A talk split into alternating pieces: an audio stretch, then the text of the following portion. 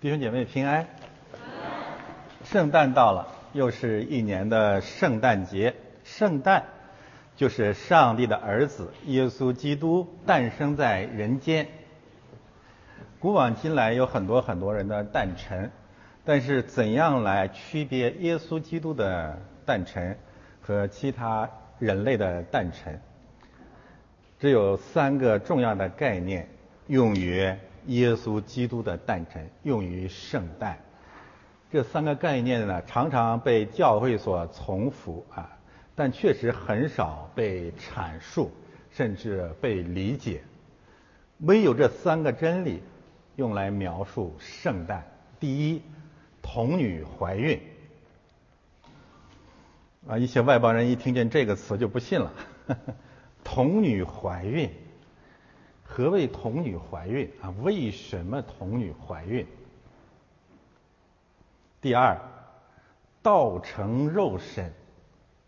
对希腊哲学有所了解的人啊，知道道这个概念啊。老子哲学也有道，道成肉身。第三个概念来描述圣诞的，就是以马内利。希伯来文啊，就是上帝。与我们同在，啊，这有不同的读法。上帝与我们同在，上帝与我们同在，上帝与我们同在啊，怎么读都可以。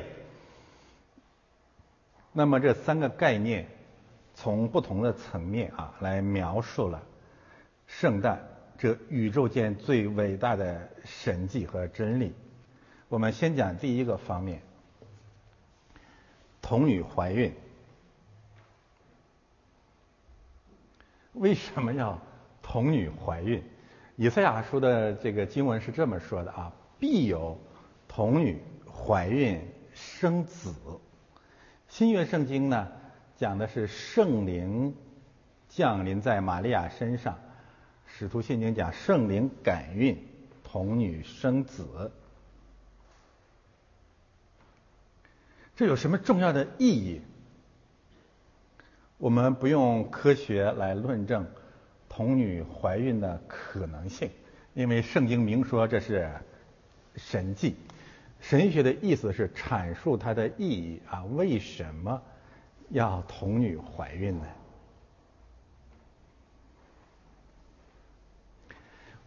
我们没办法穷尽一切的真理啊。我所领受的至少有两个原因：第一呢，童女怀孕。宣告了上帝对人、对人类彻底的绝望。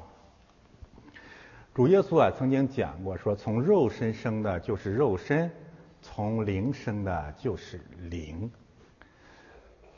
按照正常的人类的生产繁殖，人生人，代表着人类对人。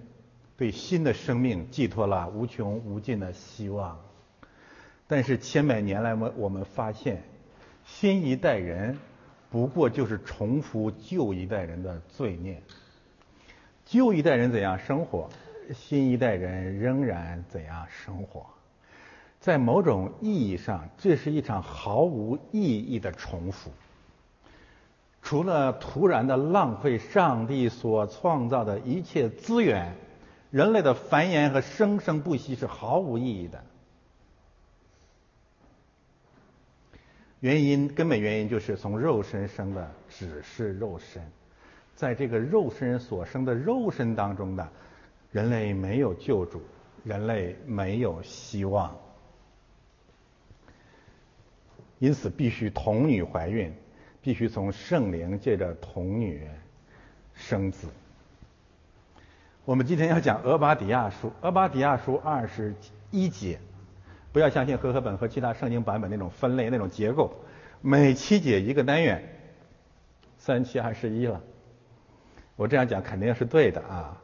比如说像和合本说第二个单元有一个标题叫“审判以扫的以扫受审的原因”，这岂有此理？因为以扫受审的原因。在一到七节当中就已经告诉我们了，因为他骄傲自欺嘛，所以所以那个圣经有些圣经版本的标题只供参考啊，每七节一个单元，每一个单元告诉我们上帝对人类失望的三个基本方面，啊，每一个单元讲了一个基本方面。一到七节讲的是上帝对人类救星的绝望，那里面讲的无非是救人类的君主、帝王、高人、意见领袖，就是高高在上的人，在所有的民族和文化当中，这类人被称为人类的救星。让我们很震惊的是，神的审判首先临到他们，正如诗篇所讲的。你们世上的君王应当醒悟，世上的审判官应当受审判。这是一个非常非常有冲击力的一个宣告，那就是人类当中所有的高人只是罪人，根本不没有希望。不要再把任何任何关于永生的希望寄托在任何一场大选当中，任何一个新一代的思想家身上了。他们如果不信上帝，只是上帝愤怒的对象。所以，人类的第一盏明灯，人类的第一个希望就这样破灭了。高人或者用啊尼采的话来讲，巨人的黄昏，偶像的黄昏，高人的毁灭，人类没有希望。大家想一想，当人类丧失这样的对高人的盼望之后，人类去哪里寻找希望呢？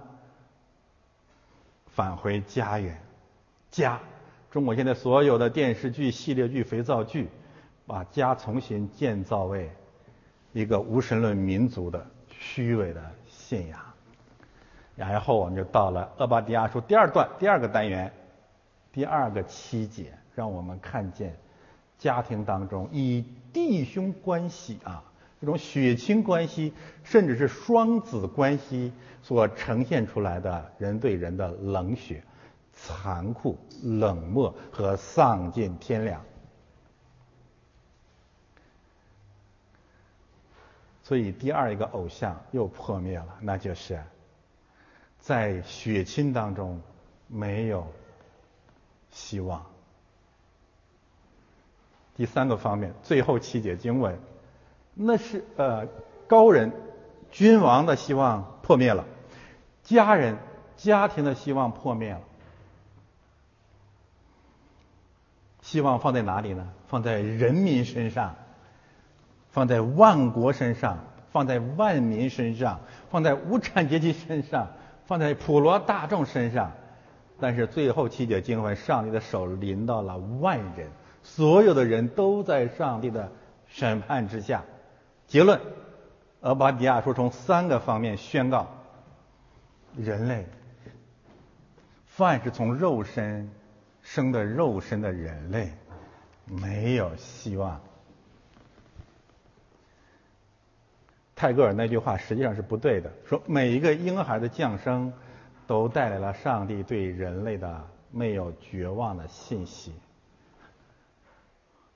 我们可以把它稍微改一下啊，每一个婴孩的降生都带来了上帝对人类仍然忍耐和怜悯的信息。每一个婴孩的降生都带来了上帝关于人类你应该去仰望童女怀孕的那位救主的呼告。人类没有希望。一代一代的人类，所有所有曾经被人类视为救主的角色，在圣经真理的光照之下灰飞烟灭。这是童女怀孕的第一个真理，就是上帝对人类的绝望，因此必须绕开、超越肉身从肉身生的这样的困局。童女怀孕的，或者圣灵感孕的第二个原因是什么呢？那就是借着俄巴底亚书，我们看到了在人间那些高人啊，那些压迫者，虽然他们根本不是人类的救主，但是他们绝对是凶手和杀人者。他们会践踏新的生命。每一个呃新的生命降生的时候，或者人类每当充满了某种盼望，比如说在雅各身上，那么以扫所代表的长子所代表的权势，就会消灭雅各身上所代表的希望。这是俄巴底亚书的另外一个侧面，同时呢，也是。圣诞故事的另外一个侧面，那就是以扫的后裔希律，为了消灭雅各肉身的后裔耶稣，屠戮了伯利恒无数的男婴。他屠戮的成没成功呢？成功了，那些孩子都被杀害了。这不是一个偶然性的事件，我们可以把它类比为今年习近平在香港和复旦大学的所作所为。这不过就是一场屠鹰的行动，就是消灭任何良善的萌芽、自由的期望。当恶人，而且常常是恶人，因为魔鬼是世界的王。当恶人执掌了国家资源，掌握了国家权柄。西律屠鹰总是成功的，没有人能够超越这样的悲剧。但是，只有一种得胜的办法，重建人类的盼望，重建人类的信心，重建人类的胜利是什么呢？圣灵所生的是杀不死的。为什么童女怀孕，圣灵感孕？因为只有从圣灵所生的这位神子，以及在基督里面的信徒，是永永远远也杀不死的。上帝借着圣诞这样童女怀孕的伟大伟大真理，宣告了对人间所有罪恶和杀害彻底的胜利。所以圣经有一句话怎么说呢？那杀身体不能杀灵魂的，你不要怕他。我们也可以这样来翻译：那杀肉身不能杀灵的，你不要怕他。你能奈我何呢？你可以夺去我们肉身的生命，但我们讲永远活着。对一个真正的基督徒而言，这是简单的常识。我们会恐惧，但是最终我们靠着对复活的盼望，我们会在圣灵里面直到永生。结论。为什么童女怀孕？第一，宣告了上帝对人类彻底的绝望；第二，宣告了上帝在基督复活里面对人类罪恶永远的胜利，宣告了复活对死亡的永远的胜利。何等美好的圣诞节！第一个概念，童女怀孕；第二，道成肉身。什么叫道成肉身呢？我先问大家一个问题啊。当人类啊，我们每个人实际上不同程度的都经历过，经历过那三重对人类的绝望：政治、家庭和普通人。啊，我个人觉得，对一个比一个残酷。政治的绝望，你会发现这个国家这么邪恶。的家庭，你经历了亲人、夫妻、兄弟之间的难以言述的、不可描述的痛苦。更更深的，你会发现，其实每一个人都是罪人。那么，在基督之外，你会做出哪些选择呢？何处是逃路呢？我们要逃往哪里去呢？我们会逃向肉身。一般来讲，有这几种逃法啊。第一个逃逃法，那就是希腊人的逃法。就是肉身是道啊，这什么意思啊？那就是我要靠我肉身本身的力量，靠人本身的力量，靠人本主义的信念，靠我什么都不相信，我只相信自己，只相信人的这样的一个逻辑，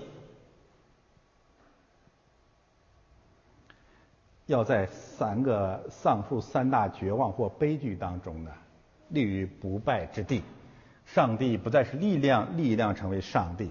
希腊哲学有两，希腊文化有两个标志性的呈现。第一就是希腊的雕塑，肉身本身就是美，美本身就是善，善本身就是真，这是对上帝真理的极大的颠覆。全世界你很少能看到希腊罗马本身的雕塑艺术品对肉身本身的赞美。这是希腊人给的方案，一个呢就是艺术上的呈现，第二一个就是哲学，就是神话。希腊神话，希腊诸神，我以前讲过，都是臭流氓啊。为什么是臭流氓呢？他那些神祗都是属肉身的，无恶不作。但是呢，他们唯一被尊重，是因为他们更有能力作恶。这和圣经启示的上帝毫无关系。这是希腊人对肉身给出的方案。但是呢，道成肉身对希腊人的哲学彻底的否定了。什么意思啊？就是你这两种肉身的表达都不是真理，道高过肉身，肉身不是道，道要成为肉身，道是外在的、客观的。我今天讲的信息有些抽象，大家慢慢的听啊，慢慢的听。这是希腊人的一个方案，道成肉身否定了西方的文化。第二，印度和中国人。走的是什么方向呢？肉身成道。希腊人是肉身是道啊，那么印度和中国东方哲学是肉身成道。肉身成道有两个具体的表现。第一呢，就是肉身语言或身体语言本身取代了道，所以有瑜伽、有打坐、有小乘佛教、有修行。轮呃林林总总，无非就是我借着某种身体语言的经验，可以天人合一。我们借着圣经，我不展开说，我得出结论，这是痴心妄想。你每一次都被自己感动，你所接触的不是真理。无论是修行还是领悟，啊，你到达的不是道本身。因为人和道之间，若非道成肉身，肉身永远不能。成道，就像人永远不能到达上帝一样，所以道成肉身在这个意义上是对肉身成道的一个彻底的否定。必须上帝来找我们，变成肉身来找我们。肉身成道的另外一个真理。特别是跟印度和中国文化对立的是什么呢？老子有一个是老子说的吧，叫“道法自然”。肉身成道这个哲学或者宗教啊，继续往前走，会走到一个境地去，是什么境地呢？由于刚才我们谈到的对三从人性的绝望，会导致人对人彻底的绝望。绝望以后干什么呢？就是出世避世，带着自己的肉身，这很很反讽啊！带着自己的肉身，带着对别人肉身彻底的绝望，躲到一个实际上不可能躲躲躲得成功的地方，要离开世界。这是东方文化最大的自欺欺人。它不仅仅是自欺欺人，它是什么？它是。丧尽天良的鸡汤教的源头，俄巴底亚书呈现了这一点。其实以扫远远的站着，看着他的兄弟雅各遭难，幸灾乐祸，落井下石，这是所有修行宗教的本质。你知道上帝有如有何等的憎恶这些躲到什么桃花源、什么山洞、仙山洞府里面、什么狗狗学的那些全儒主义者的憎恶，何等的憎恶他们呢？但是这是东方宗教和哲学一个基本的方面，那就是世界太恶心了，人类太邪恶了，我可离远一点。你知道这多么愚蠢吗？他怎么怎么躲远一点？他带着自己沉重的肉身，就是说你走到哪里。罪就跟到哪里。你唯一唯一能够自欺欺人的就是，你自以为清高，同时任凭罪恶在世上的横行无阻。道成肉身，告诉我们上帝极度的关切这个世界，包括政治当中的罪恶。他关切这个世界要进来，他他才高高在上，他是唯一一个可以不搭理人类的一个清高者，因为只有他是圣洁的，他是无罪的。但是如此唯一有资格清高的上帝之子，愿意进入这个世界，进到马槽一样的人间，与我们这些罪人同在。东方宗教啊，你有什么资格清高呢？鸡汤教啊，你有什么资格远离政治呢？上帝进入人间，道成肉身，显明了上帝对人类的大爱和真爱，同时宣告了所有逃避政治和避世的那些宗教哲学，不过就是撒旦的把戏，是魔鬼的宗教。所以，圣诞的第二个方面是道成肉身的真理。第三个方面，以马内利，神与我们同在。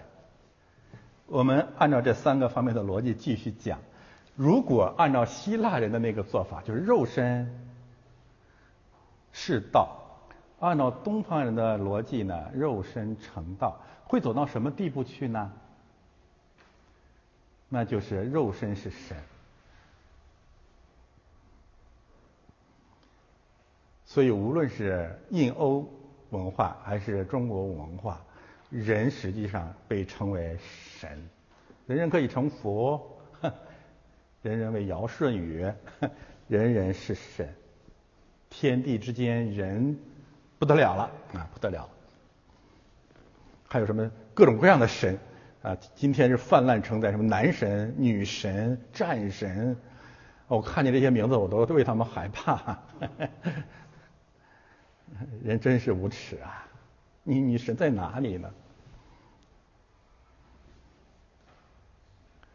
于是有以马内利，以马内利是什么意思？你们不是神，神与你们同在。根据这个，同样是根据俄巴底亚书，我们可以啊，不是俄巴底亚书，就是以赛亚书讲以马内利啊，讲了两个层面，两次，至少两次。一次讲的是。教会论啊，我我我只讲结论。一次讲的是末世论，神与我们同在，就神借着教会与我们同在。末世论的意思就是以马内利，就是上帝要复临，基督要复临，要审判整个世界，带领我们最终与他同在。那么这个和人神论有什么关系呢？为什么我们这个教会这些年来如此强调教会论呢？其实你来教会，一个最简单的祝福是什么？就是你终于谦卑下来了。你觉得你不行，你需要一个从外面来的声音，外面来的道理，外在的形式本身对你形成了一个互动的关系，带领你不断的更新。所以为什么需要教会？更简单的说啊，你来到教会就等于承认你不是神了，明白吗？五千年啊，五不是五千年，两千年或者数千年，基督教文明对人类的驯化，其实就是借着教会驯化或者启蒙。最最重要的功课是什么？让这个每一个人知道自己不是上帝。你只有来到上帝的面前，你才知道你不是上帝。否则的话，每一个人都是妖孽一样的神仙般的人物。末世论就告诉我们，每一个人最终都要站在。上帝的审判台前。今天我们重点要讲的是第一个概念，但同时呢，另外两个概念就是童女怀孕，另外两个概念呢，我们也可以结合俄巴底亚书再进一步去阐述。俄巴底亚书啊，我们称为少年人的，我们把它当做少年人的课程。但实际上是讲了基督教，每一卷圣经也是一样，讲了基督教最重要的一些真理。我刚才谈到了，俄巴底亚书可以按照每七节一个单元分成三个部分，实际上这三个部分也可以一一对应童女怀孕、道成肉身和以马内利的真理。为什么会这么讲？童女怀孕，大家可能很诧异啊，就是主耶稣来到这个世界里面，他为什么不像亚当一样，打个比方，以三十岁的年龄直接就站在人类的面前？他以一个婴孩的方式来进入这个世界呢？以赛亚书说：“耶和华的臂膀向谁显露呢？他在耶和华面前生长于如嫩芽。”我们看一到七节。当上帝对高人、对狂人、对牛人的呃这个否定之后呢，神会指着耶稣说：“你们去看，我要在吃奶的孩子的口中建立能力。”在圣经的真理当中，力量不再是上帝，上帝才是力量。第二段，道成肉身。以以扫为代表的置身事外、对别人苦难无动于衷、幸灾乐祸、落井下石的这种邪教被否定了，我们被俄巴底亚书再一次带到了道成肉身、神神爱世人这样的真理，对吗？第三部分一最后七节经文，上帝最后的审判宣告了末世论，然后呢？多次强调，以扫山对立的西安山，西安山就是你们，西安山就是神的教会。开场白讲完了，今天这个开场很抽象，但是真的很重要。有时间我们还会注意的去讲。现在我们来看《俄巴底亚书》是否如此啊？翻到下面。我们把《俄巴底亚书》和《小先知书》作为教育我们儿女的教材啊，圣经教材，不仅仅是因为它短，适合于孩子们阅读，而是因为在这些小先知书当中的的确确包含着基督教最原初的真理。我们可以用一个不是很恰当的话来说呢，包含着真正的启蒙教育。最最重要的启蒙教育，无非是教育孩子们。在他们的呃青年时期、童年时期，成为一个什么样的人？时间紧迫，就是因为我们这个时代是个非基督教的时代。一个一个方面，西方学校的教育在反对基督教传统；另外一个方面，东方的邪灵啊，在不断的入侵孩子们的心灵。但无论东方还是西方，我们都看到了学校教育正在走向撒旦的教育。所以，教会教育儿童，正如我们在中世纪已经看见那些伟大的成就一样，我们应该返回到这种伟大的传统当中去，恢复教会对儿童的教育。在过往当中呢，学校呃这个教会对儿童的教育，主要是一些重新编辑整理的儿童主日学教材。我上次讲到了，这些儿童主日学教材包含着巨大的缺陷，那就是他们是人对圣经的某种根据他们宗派的教育对圣经的一种总结。这种总结总是会回避圣经文本本身所具有的丰富和力量。第二个问题是什么？学校教育的那些魔鬼性的特征，那些谎言、假冒伪善，极大的影响了教会，影响了主日学。最典型的特点就是装嫩卖萌。我有我有的时候对这些教师啊，对我是说学校的这些教师啊，真的是很 很愤怒，很想对他们说一句：你不装嫩能死啊！就是跟孩子们讲话，你看那样啊，就完完全全把我们的孩子当成一个傻瓜。然后我说，我们经常会抨击其他一些教会啊，来到教会里面那个牧师，就像带小朋友一样，哎呀，你对左边、右边握握手，打个招呼，用一些非常非常幼稚不堪的方式来呃带领带领人。他们不把人当人啊，他们也不把孩子当人。所以他们他们认为孩子们领受不了圣经，所以一定要经过他们的咀嚼啊，然后编辑，然后呢用一种装嫩的方式。实际上，孩子们心里都在说：“ 你才是傻瓜啊！”我们我们我们知道，圣经有一句话给了我们一个一个释放是什么？保罗说：“提摩太从小就明白圣经。”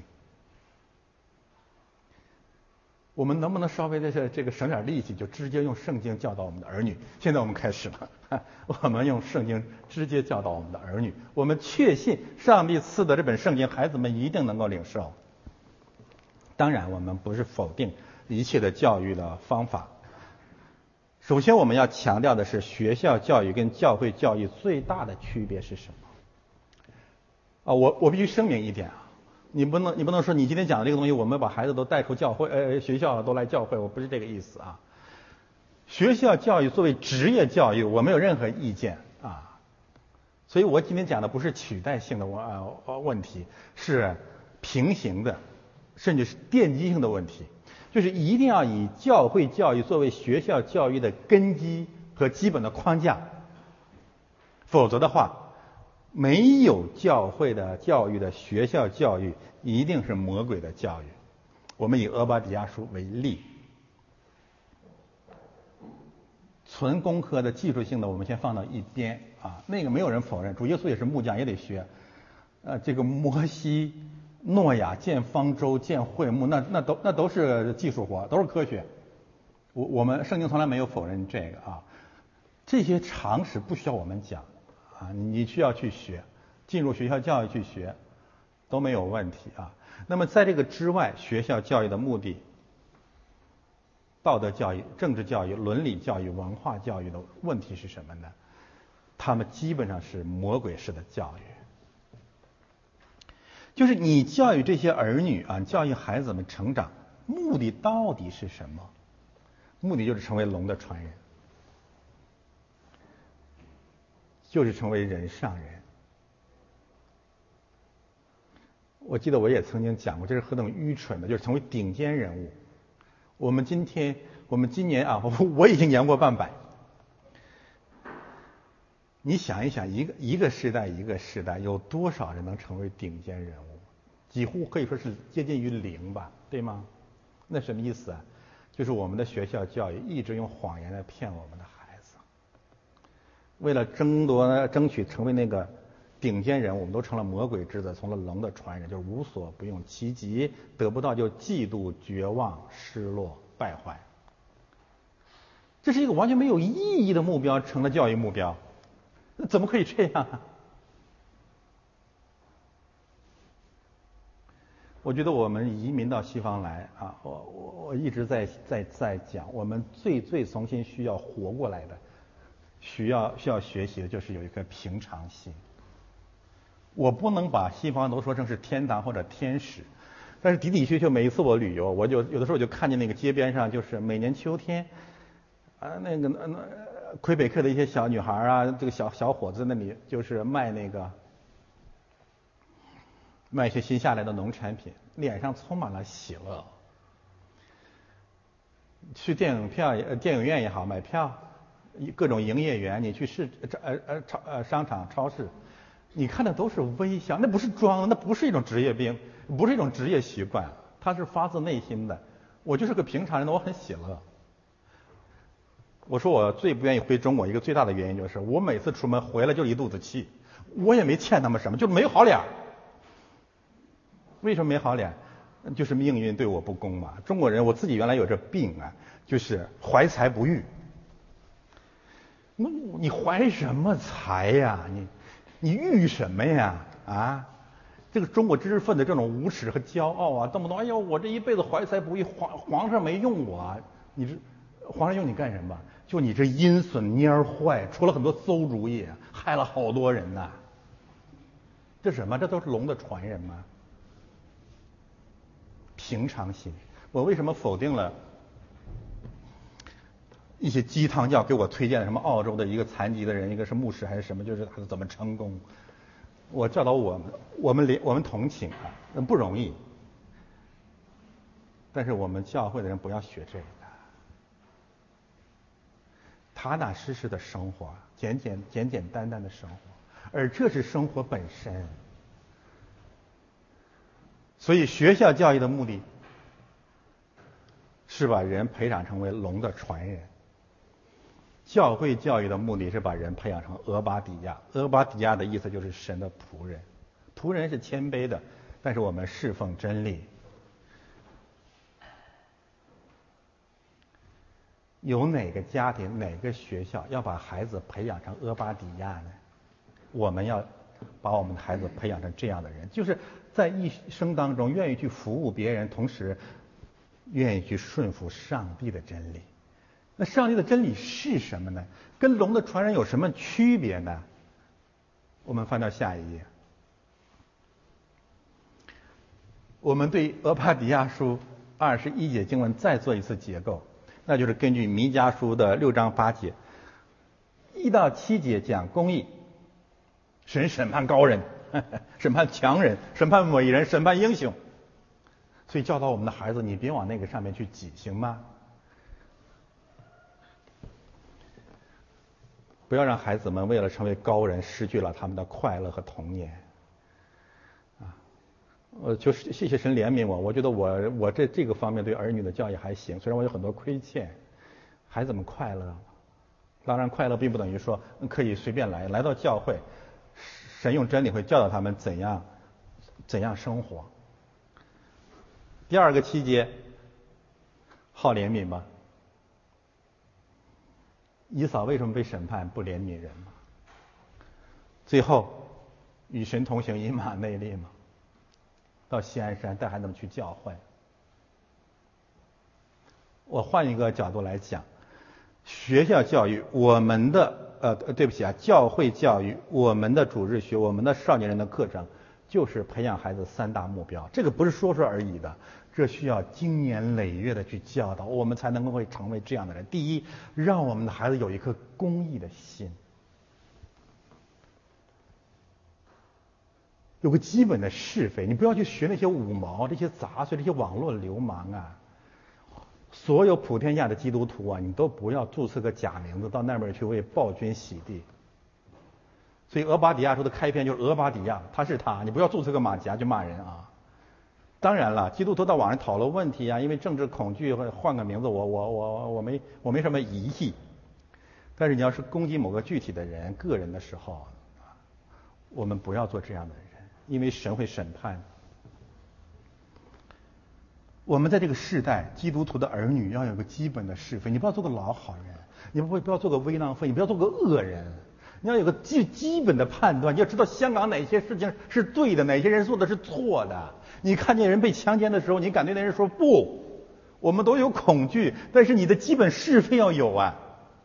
我们这个民族悲剧在什么地方？就是中华民族到了最缺德的时候。为什么？没有公义，没有义，没有对错嘛？一切都是以利害为手段。而且我们从小我们的家庭教育到学校教育全是这一套。学校教育叫爱国为善嘛，教导我们的人自己也做不到。家庭教育就是孩子，你你你那样做太傻了。我们以傻和奸和傻来带领我们孩子的成长。公益也包括对规则本身的遵守，在某种意义上，我们这代人，我们一代一代的家长不配教育儿女，一定要用圣经教育他们。为什么呀？我们都是一群什么人啊？就是见好就上，见坏就跑。哎呀，我我这话不是针对任何人。学校教会有什么好处了？快来今天。我们怎么给儿女做一个示范啊？你都不守规矩，儿女怎么守规矩啊？你向牧师翻眼睛，儿女一定向你翻眼睛的。规则呀，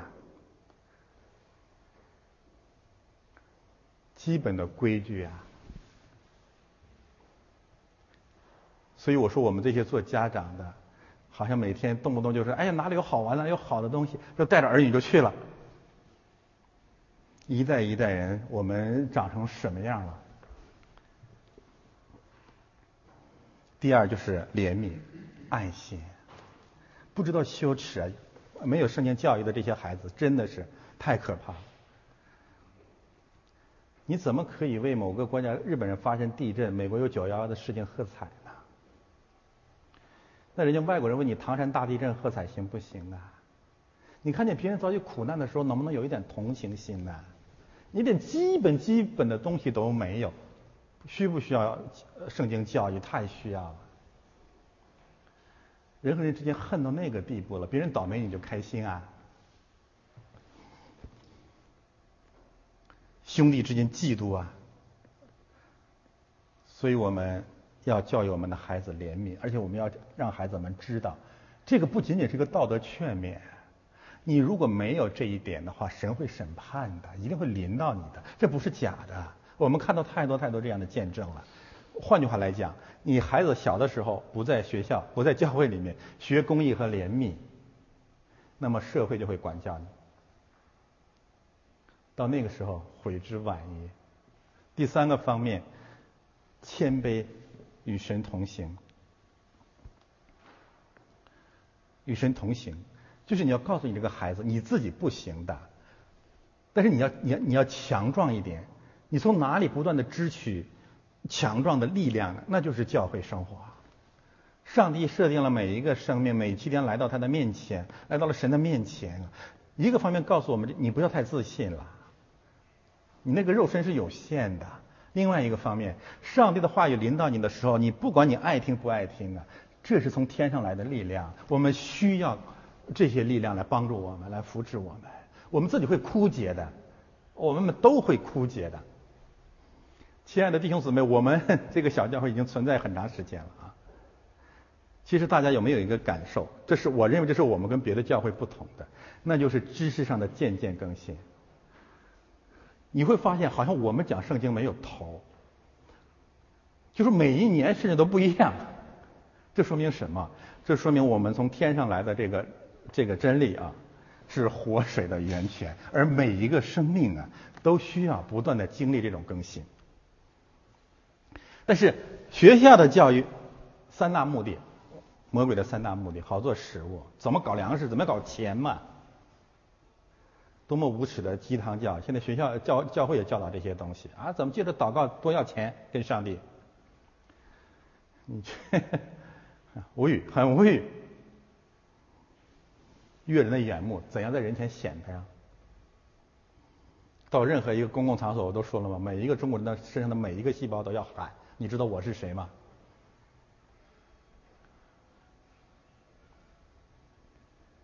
我们感谢神，真的是我们去年啊，今年啊，还没到，还没到二零年，我们在泰国真是做了非常美好的见证，我们的弟兄姊妹们。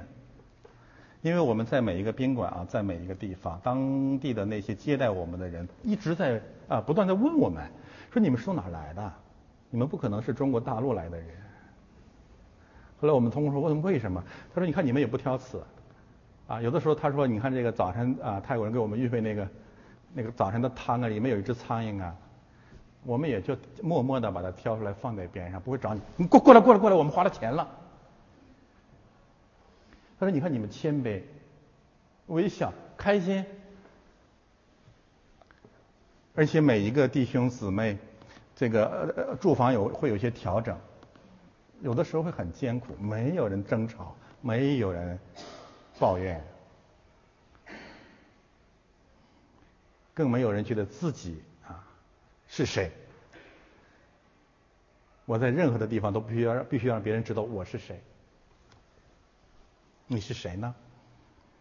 嗯，悦人的眼目。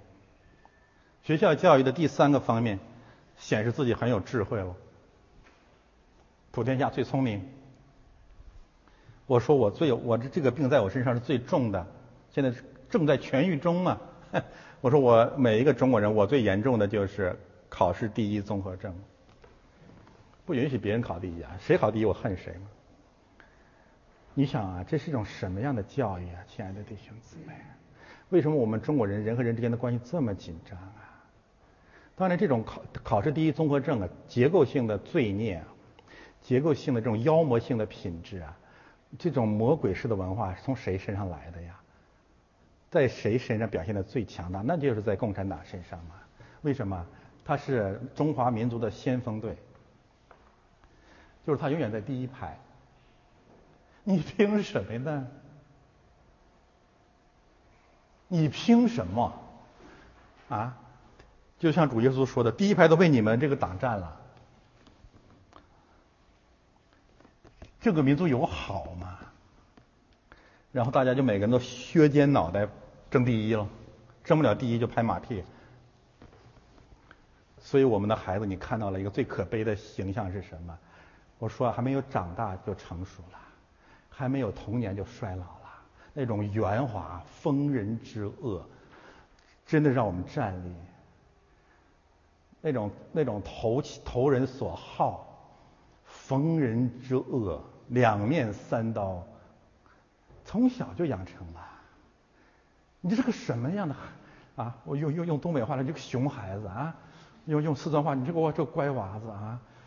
我说说不清楚啊！就就怎么成了这么一代年轻孩子们呢？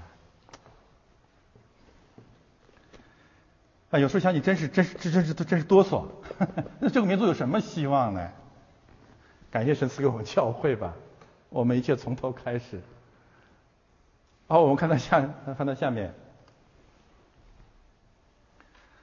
俄巴底亚在旧约圣经出现过几次？有个俄巴底啊，原文呢基本上是一致的，大家知道就好了。我把这些功课留给我们的同工啊，留给其他教会的呃组织学的老师，我不讲了啊，放到下面。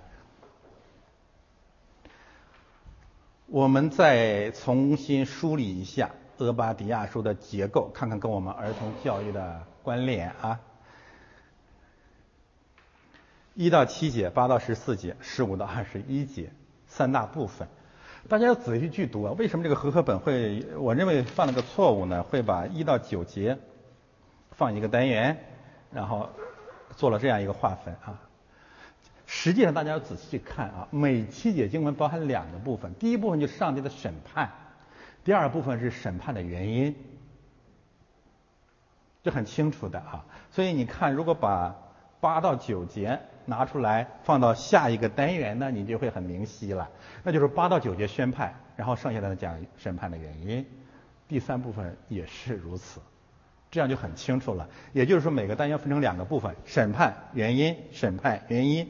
审判原因，那么每这三个部分相应的啊，我们还可以说讲了三个主题。第一个主题就是上帝审判骄傲的人；第二个主题是上帝审判那些丧尽天良、没有怜悯心、自私自利的人；第三个方面，我们可以讲上帝审判懦弱的人。懦弱没有关系，他又不求上呃教呃不在教会里面变得刚强壮胆。那么我换个角度来说。我们的少年人课程要针对我们孩子，所有天下的孩子三大弊端、三大弱点，这三个问题在每一个孩子身上，当然也在我们这些成年人身上普遍的存在，是根本性的问题。这三个问题不解决，我们的孩子就病了。第一个问题就是骄傲，这个骄傲我可以说有一半的原因是因为爷爷奶奶、外公外婆造成的。这个宠啊，就你们家那孩子就天使了啊，就就就是。就就就就倒成肉身了都快，所以我在某种意义上，我建议在某种意义上让你们的儿女跟你们的爷爷奶奶、外公外婆保持一点距离。我知道我这话得得罪人，而且我告诉你，我们这代爷爷奶奶跟外公外外婆呀，包括我父母，好吧，真的都是呃习近平、王岐山这代人，这一代老知青啊。这一代七十岁上下的人呢，脑子里什么都没有，只有斗争、权力、钱财和阴谋诡计。自私是最自私的一代人，几乎是。我我我也我也知道，像这代人传福音也是最难的，而且还有最愚蠢的爱国主义的陈词滥调。这些骗子呢，一边爱国，一边把儿女都弄到外面去啊！都是这批人，都是这代人干的。所以呢，要离他们远点儿骄傲和他们有关。第二就是人性。所以呃，你你们家的孩子说不得，我们家孩子最好。然后我们我们会发现，我们有一个致命的缺点，就是我们的孩子总比别人家孩子好。别人家孩子全是缺点，啊，我们家孩子都是在任何冲突当中，我们家孩子都是受受欺负的，啊，发生冲突的时候，父母都上去干，站在自己孩子这边。哎呀，照照镜子，瞧瞧你那点出息呀！我这话有点难听了，为什么呀？你，你这你得让你们家孩子教成什么样了？所以我们的孩子啊，我们的这个主力学教师，我希望所有的家长给老师充分的尊重，该骂骂，该打打，打都可以啊，我别打坏了，有圣经根据。嗯，我们还得需要一场真正的更新啊！我这讲不是针对任何一个个人。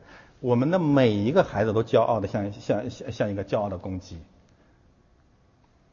你自己有没有这个经验啊？在家里瞧不起你，在学校瞧不起老师，到教会瞧不起老师，呃，主持学老师，甚至瞧不起牧师。第三个原因啊，孩子们的骄傲就从你身上来的。你说你骄傲这个样子，信主几天半，认为牧师讲的不对，你的孩子都跟你学的嘛？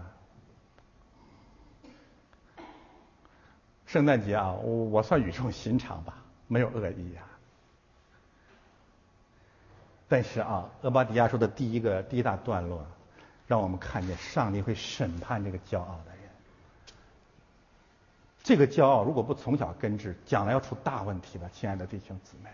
神真是爱我们的儿女，一定要彻底的打碎我们孩子的骄傲自满的嚣张气焰，为了爱护他们。是做一个谦卑的人，你骄傲什么呢？啊，你们家是个土财主啊？你们家是个官二代呀？啊，你长得比别人都漂亮啊？要学会感恩，如果有就感谢神。是的，没有没呃，也许没有牧师像我说话这么难听了。我们在主里相信爱情吧，我们彼此相爱。我们今年开始从事主力学课程啊。借着就这七节经文拆开了揉碎了讲给孩子们，让他们背下来。我为什么要求他们背下来啊？融化到骨髓里面去。要知道这个傲慢将来会出这个这个这个吃吃大苦头的。第二一个方面就是自私自利，绝对要培养我们孩子的爱心。如果你家里有几个孩子，这这这就感谢神啊，彼此相爱，彼此忍耐，彼此包容。在教会里也一样啊，你不能到哪都得你痛快，凭什么得你痛快？你开心，你喜欢，然后长大了就会变成巨婴。那为什么有人在教会里时间时间长就忍耐不住了嘛？就是从小娇生惯养嘛，从来都没受过挫折教育。就就你你全对啊，牧师都不对，然后硬驳牧师讲的，你这个臭毛病从你要改呀。你就从小就，这就是你从小没有受过圣经教育。让我们的孩子真的有些爱心，走到街上，在学校里面愿意谦让。但是最后大家知道吗？这是对你孩子最大的祝福啊！那很多的凶杀危险从哪里来的？不是因为你骄傲和自私导导致的吗？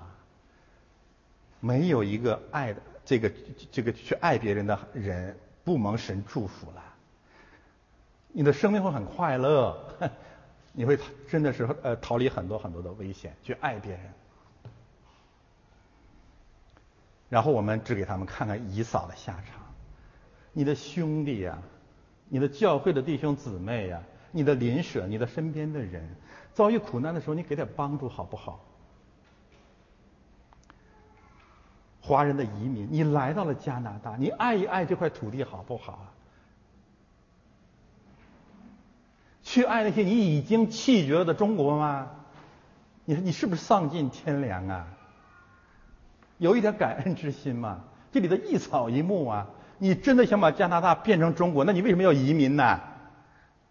你真的爱你的儿女吗？说穿了，你的心里没有神的爱？第三个方面，指着最后的七节经坟，要胜过我们孩子的懦弱。懦弱是什么意思啊？骄傲、自私，但是一旦受到一点打击，你看完了，哭了，往地打滚了，不干了，撒泼了。越骄傲、越自私的孩子，越是这种下场。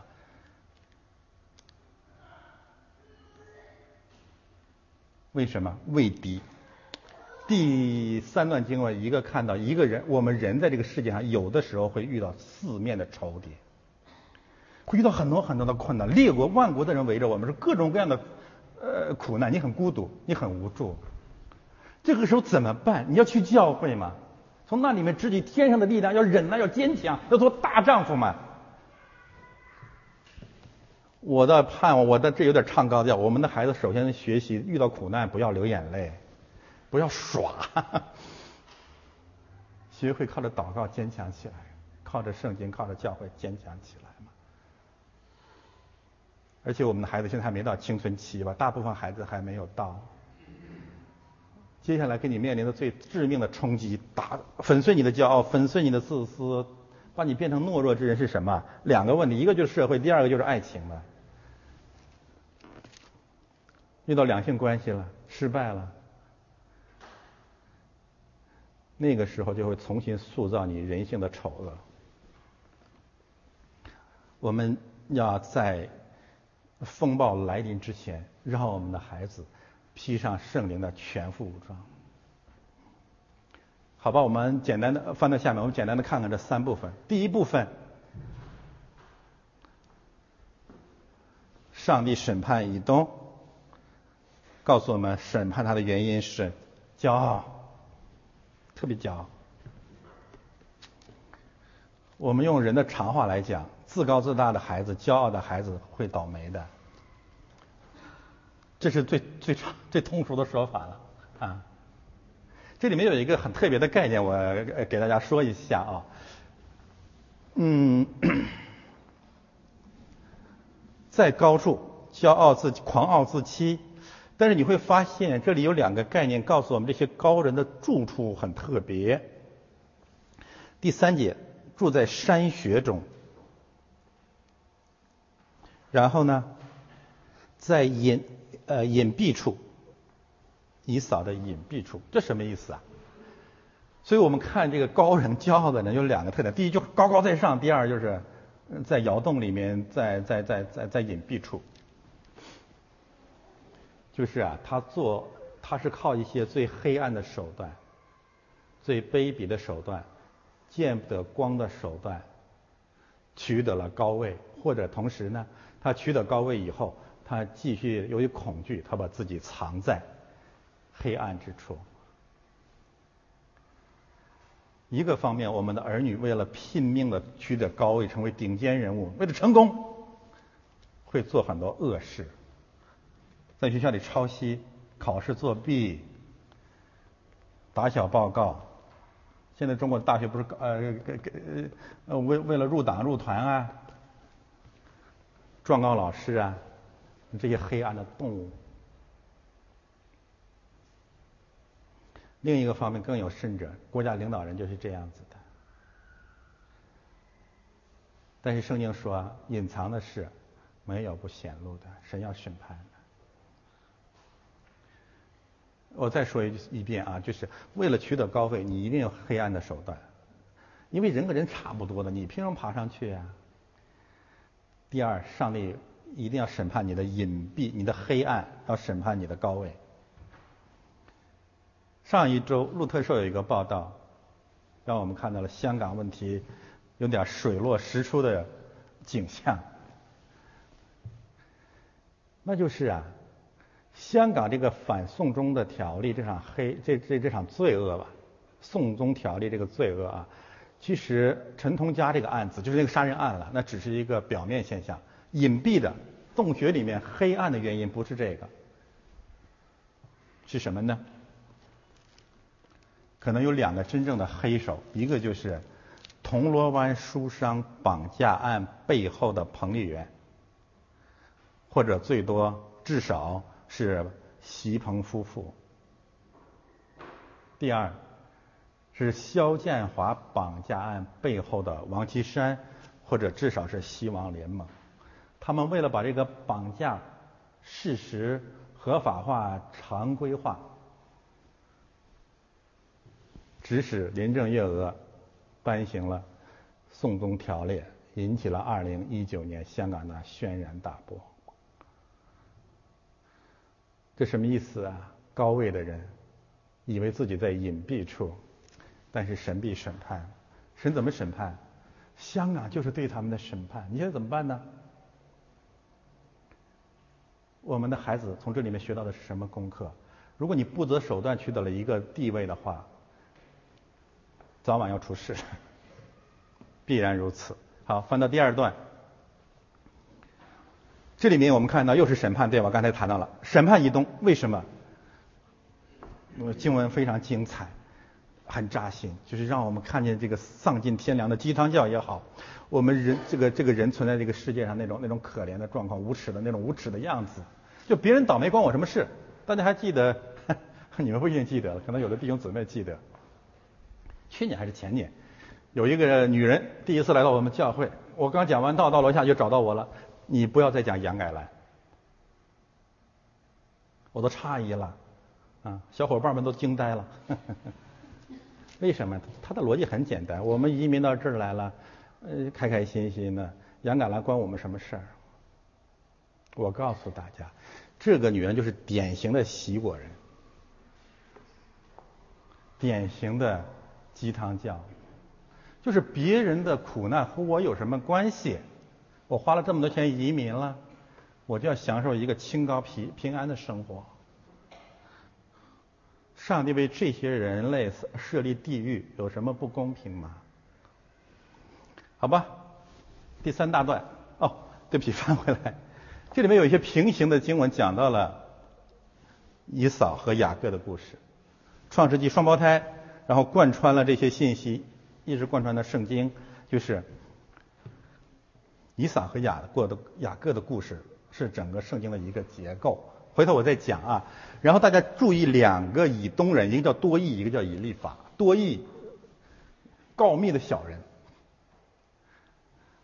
以利法。大家去看约伯记当中，他应该是约伯朋友当中最坏的一个人，全是属灵的高调，在别人的苦难当中，在人的伤口上撒盐，好吧？第三段，呃，这个问题我看我讲不讲呢？好吧，简单说一下啊。我刚才谈到一个话题啊，说我们的孩子即将进入青春期了，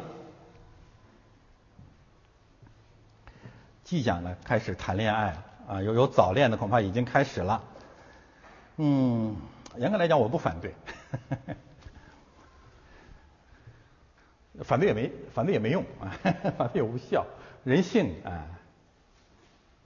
但是我要我们要教导孩子们怎样正确的处理两性关系或者人和人之间的关系。我们这样讲的背景仍然是以撒和雅各的关系，就是你在处理这种爱情也好啊，朋友情也好啊，从始至终要存着一份善良、怜悯和爱。很多的时候啊，友情和爱情啊，我呃西方人我们不管它啊，我们讲中国人，我们见到的一些一些例证。基本上这四个阶段，起于变态，精于贪婪，毁于肮脏，成于公益。什么意思呢？就是这个爱情本身起源或者友情啊，建立的时候就特别脏。为什么特别脏啊？就是你是以损害第三方的利益为代价的。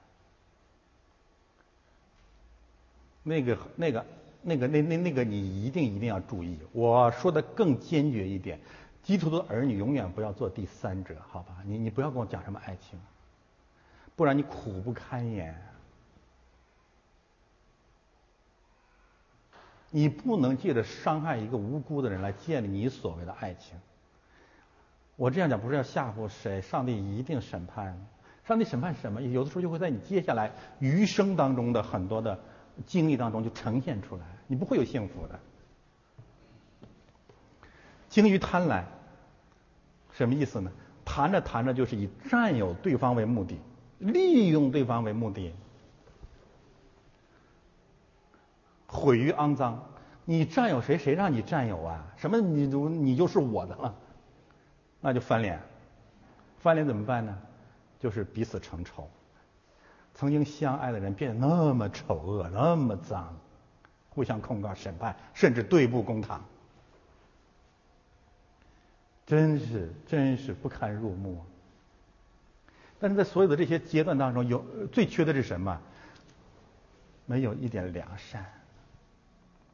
第一个阶段你考得过别人，第三个人吗？第二个阶段，你要真的去爱别人，你给别人点自由嘛。第三个阶段，曾经相爱过吗？你翻脸了，何以非得置对方于死地呢？我看了一些年轻的人呢，就是翻脸了，就是找想尽一切的办法来控告对方，为此不可呃不起弥天大谎。我今天在这里也宣布啊，就是凡是有男女关系的，向我这个投诉的，我一概不理啊，除非夫妻一起来，我不得不接待。我不相信任何一个男人或者女人跟我讲他的配偶讲的全是真话，所以我我我我我现在接到的我都不回，哎哎呀，牧师我要离婚了，因为他有有如何如何如何不好，我完全不我完全不搭理。成于公义，在这种互相撕逼当中，实际上上帝是用两个罪人互相惩罚。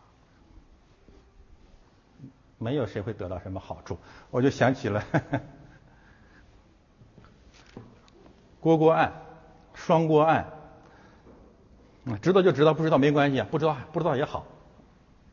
就是两个人啊，曾经啊，用世界上最甜蜜的语言互相恭维，一个把对方描写成为战神，另外一个把对方描写成为天使，那手都是天使的手，我不知道天使长不长手啊。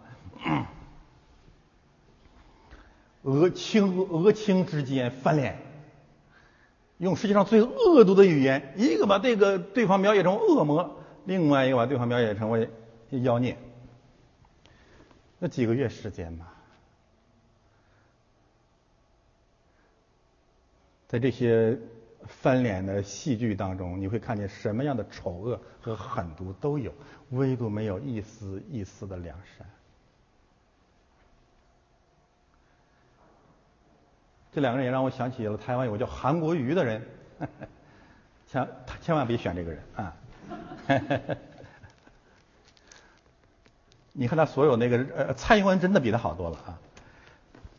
这种人的政论呢和和这评论有个有个基本的特点，就是双重标准。他对人对己不是同一个标准，双国案也一样，就是你控告对方的都是你在干的事儿，而且你干的更甚至更狠。所以我觉得这次美国法院这个审判决嘛，有道理是审判决，就是两个人都诽谤，呃，那那应了我刚才那句话了，成于公义，上帝用他们互相审判。我们这样讲不是为了仅仅要嘲笑谁啊，不是为了要嘲笑谁，让我们同时看见，就是这双锅，或者这些事情同时在我们自己身上，我们是这样，我们也是这样的人。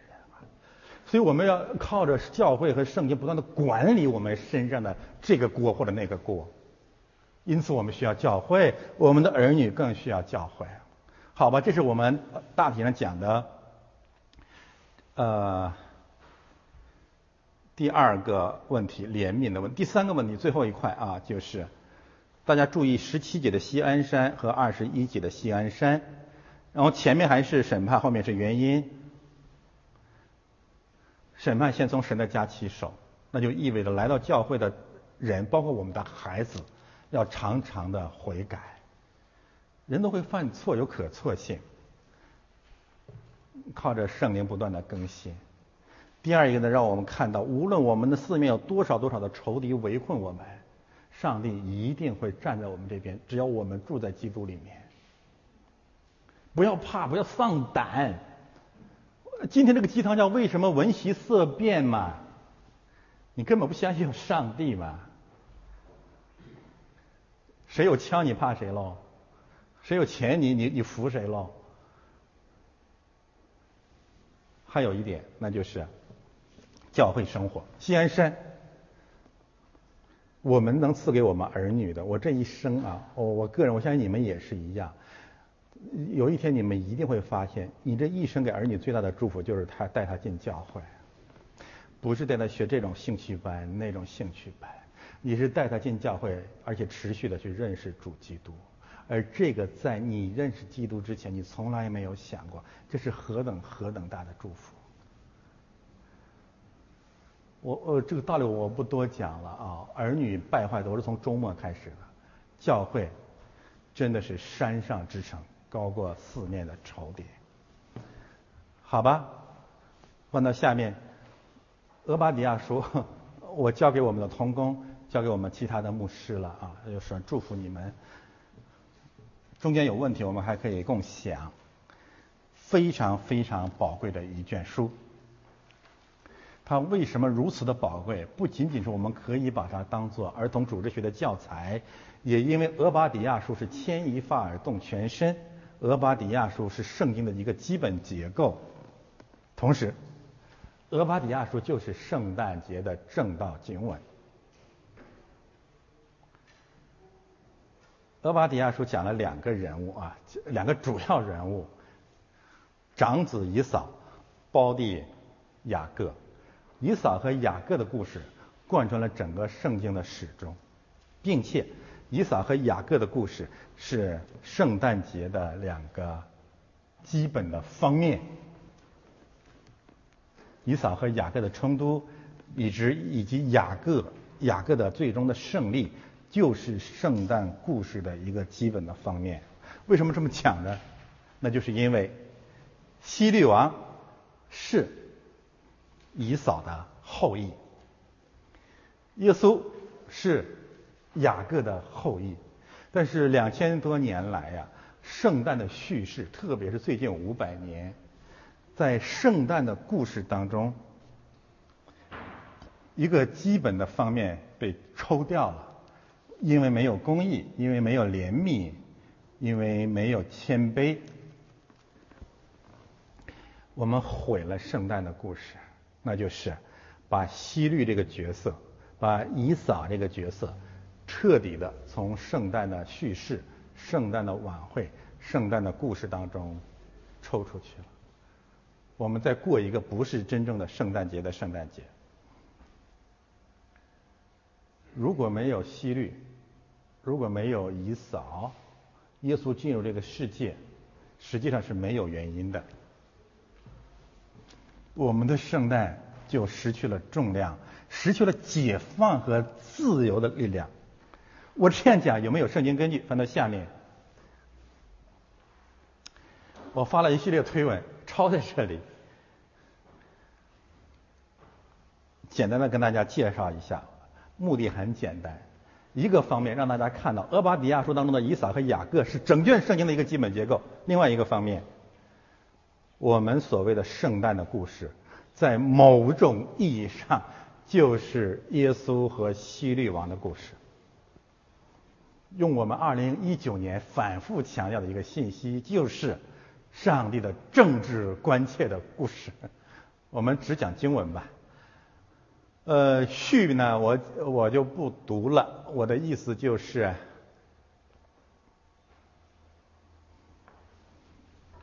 耶稣以婴孩的方式进入这个世界，告诉我们他来到我们中间，来到这个黑暗的时代里，他是一个不设防的生命。我们可以这样来讲，上帝胆儿很大，把他一个把他的儿子啊，用用的如如此孱弱的方式投放到一个想灭他的世界上。为什么？一个是上帝始终掌权，第二有复活的远景。这是基督徒的一个生命的一个一个一个见证啊，就是我们在这个世界里面，我但愿我们用越来越少的时间去设防，我们只是追求正确的事情，不要把我们的生命、我们的居所无穷无尽的建防盗网、防护门窗，身上穿上铠甲，一个基督徒是不计后果的、坦然无惧的、开放的、平安的、不设防的生命。啊，也有人攻击我说：“你看你在网上所有你你那些东西不应该那样来讲，都放到网上，有奖章有视频，没关系啊，骂骂吧。”所以第一个方面，我们看到了耶稣婴孩是面向希律王所掌权的世界，不设防的新生命，没有地下教会，我们在。习近平、彭丽媛、王岐山的面前都是敞开的。警察打上门来，我们可以这样说：这就是我们讲的。圣经有句话说：“爱里没有惧怕。”现在我们看相关的经文，我分成两大部分，一部分就是路加福音，一部分是马太福音，因为只有这两卷福音书讲了圣诞的故事。路加福音一章五节，当犹太王希律的时候，亚比亚班有一个祭司名叫撒加利亚，他的妻子是亚伦的后人，名叫伊丽莎白。希律和或者以扫首先成了新约圣经的序幕。我们就是我说这个瞎眼的鸡汤匠像看不见一样，圣经不讲政治，那把希律王换成习近平、川普有什么区别吗？然后你上来说牧师，你不要讲习近平。祭祀就告诉我们。该萨利亚这个祭祀和希律王的这种对立，实际上就是祭祀和暴君的对立。暴君所犯下的一切罪孽，包括我们心目当中对暴君的崇拜所犯下的罪孽，仍然需要借着献祭才能赎我们的罪。耶稣进入世界，成了我们的赎罪祭。接着读啊，他叫有权柄的失位，叫卑贱的升高，叫饥饿的得饱食，叫富足的空手回去。这不是在讲政治，政治史。玛利亚颂是政治史。有权柄的失位，卑贱的升高，饥饿的得饱食，富足的空足回去。雅各书，富足人呐，对吧？玛利亚颂歌是第一圣诞之歌。而且这个全名，我说它首先指的是一刀一章五节的希律王，那圣经是紧凑的嘛？那就希律王你要失位嘛？希律王知道他要失位，他还他有后面的故事。等一下我们来看第三段，路加福音一章七十一到七十五节，撒加利亚颂拯救我们脱离仇敌和一切恨我们的人之手。我们这个基督教不是个泛爱的，爱呀爱呀爱呀，不不不，我们有仇敌。可以终身在他面前坦然无惧的用圣洁和公义侍奉他。撒加利亚呢预言他的儿子施洗约翰在怎样的侍奉神？这里面有两个概念，一个就是坦然无惧，一个是公义。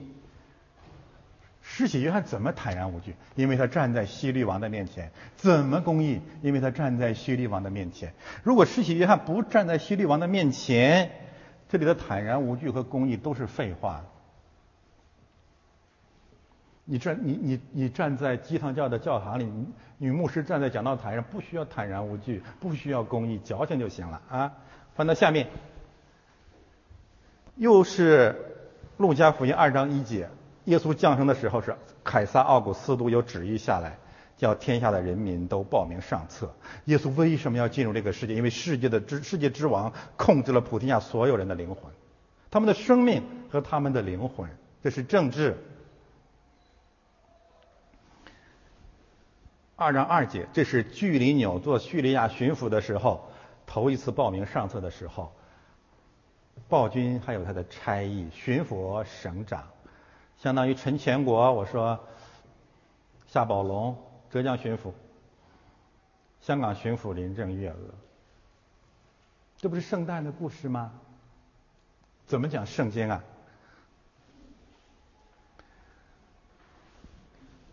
玛利亚生了头胎的儿子，用布包起来放在马槽里，因为客店里没有地方。这个世界没有地方容纳上帝的儿子，为什么？因为魔鬼是世界的王嘛，因为普天之下莫非王土嘛。因为你到哪里都得登记嘛，因为有人脸识别嘛，是不是这个道理啊？没有地方。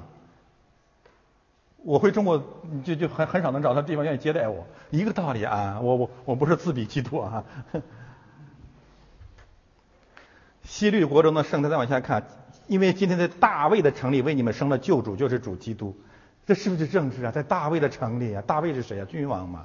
一个方面告诉我们，耶稣就是那位君王，真正的王，他是我们的王。另外一个方面呢，既然耶稣来做王，所有的君王都失去了重量，不要再迷信他们了啊。翻到下面。回到马太福音，路加福音就完了啊。马太福音，他将要生一个儿子，给他起名叫耶稣，因为他要将自己的百姓从罪恶里拯救出来。我们的王来了，原来被世界所霸占的百姓要被解放出来，归到这位新的君王的权下。这是两个君王争夺百姓的故事。这是圣诞节呀，这是政治啊。但是你说把百姓从他们自己的罪中拯救出来也没有问题。但我要问大家，百姓我们的罪最大的罪是什么？偶像崇拜吗？世界的前三屌吗？拜权力、拜偶像、拜钱财。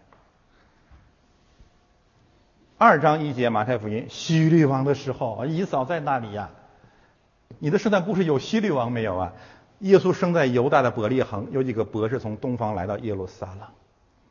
耶稣，耶稣为什么来？就是要降生在希律王的国里，让万国的王来仰望他。大家知道，有些英文版本把这个博士翻译成 kings，对不对？东方的君王也来拜他，然后这个博士问：“那生下来做犹太人之王的在哪里？这不是政治吗？做王啊！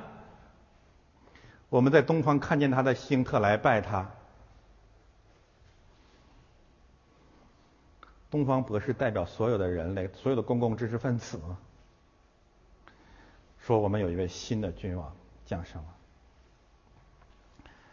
哦，我这里面讲了一个呃呃，有一段话我说我说这个只有基督徒才有资格讲政治，不是我们不该讲政治，而是只有我们有资格讲政治，因为我们的王才是真正的王啊。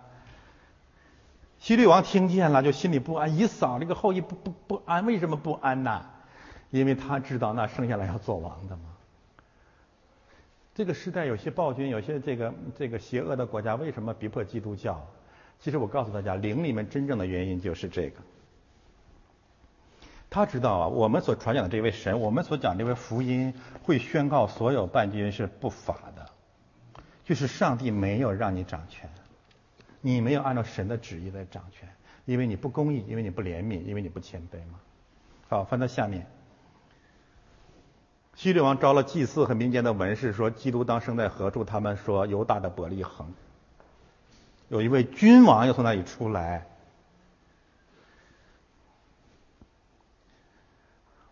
我说：“瞎眼的鸡汤教，圣经不讲希律和政治吗？”往下读，博士因为在梦中被主指示不要去见希律，就从别的路回去了。我说瞎眼的鸡汤教，这些博士顺服希律了吗？顺服掌权者了吗？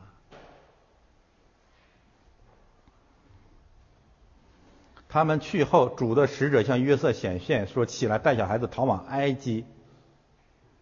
我说瞎眼的鸡汤教，这个约瑟顺服掌权者和他的军队了吗？因为希律要寻找小孩子，要除灭他，两岁以内的都杀尽了。罗马书说：“你们要顺服掌权者，因为他不是空空的配件。”如果你按照鸡汤教的逻辑理解，那是不是伯利恒的母亲不仅自己引颈救路，还要把他们孩子送过去呢？我不想再解释罗马书那个十三章的掌权者是什么意思了，我讲过了。翻到下面。希律发怒，杀了两岁以里的伯利恒的婴孩。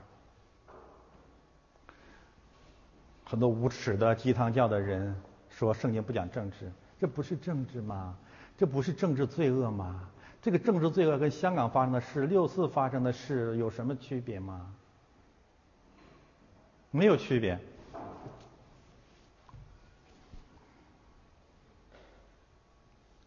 有人说圣经从来不反对政治腐败。我问大家，什么是腐败？腐败违背了什么？不可偷窃吗？瞎眼呐！接着读啊，耶利米说：“拉玛啊，就这些母亲，伯利恒的母亲在哭喊他们的儿女。现在这个鸡汤要怎么安慰他们呀？说你们要喜乐，你们要顺服掌权者。受难者的家属情绪稳定。”所以我为什么这个丧尽天良的基督教啊？啊？如果你的儿女在伯，如果你住在伯利恒呢？真是难以置信。西律屠鹰一定是国家行动啊！我不说了。西律死了，要害小孩子性命的人也死了。然后呢？圣经，我说圣经讲政治，讲君王，讲政治的罪恶，而且最后我们会看到希耶稣自己说希律是个狐狸，另外一个希律是个狐狸，然后神的使者处死了希律。这是圣经啊，翻到下面，小耶稣从埃及回来的时候，去了哪里呢？去了加利利，去了拿撒勒，到了一个边远的地方。其他的圣诞的故事我不我我我不讲了啊。结论是什么呢？基督教是世界上唯一一个最关切政治的宗极其罪恶的宗教。